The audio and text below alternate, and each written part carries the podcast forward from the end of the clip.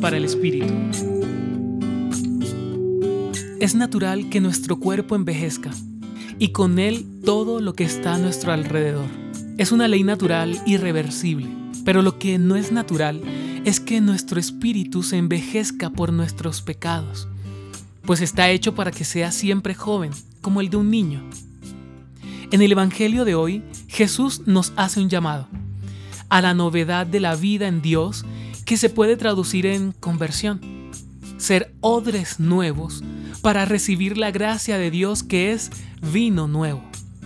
Novedad que llena la vida de alegría y gozo, de sentido y dirección. Ser odres nuevos es estar en apertura y adhesión al amor.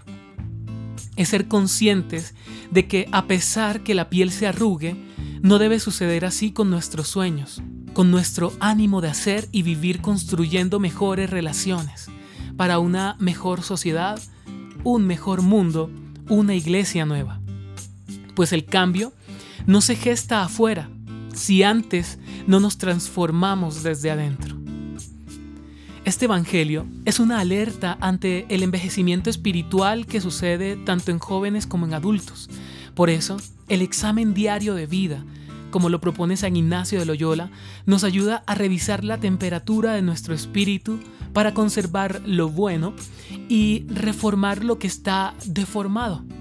Así, día a día estaremos buscando renovar nuestra vida espiritual para nunca dejar de ser templo y hogar para un Dios que es eternamente nuevo.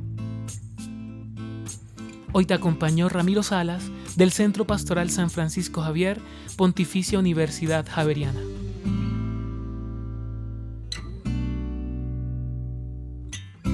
Escucha los bálsamos cada día entrando a la página web del Centro Pastoral y a javerianestereo.com.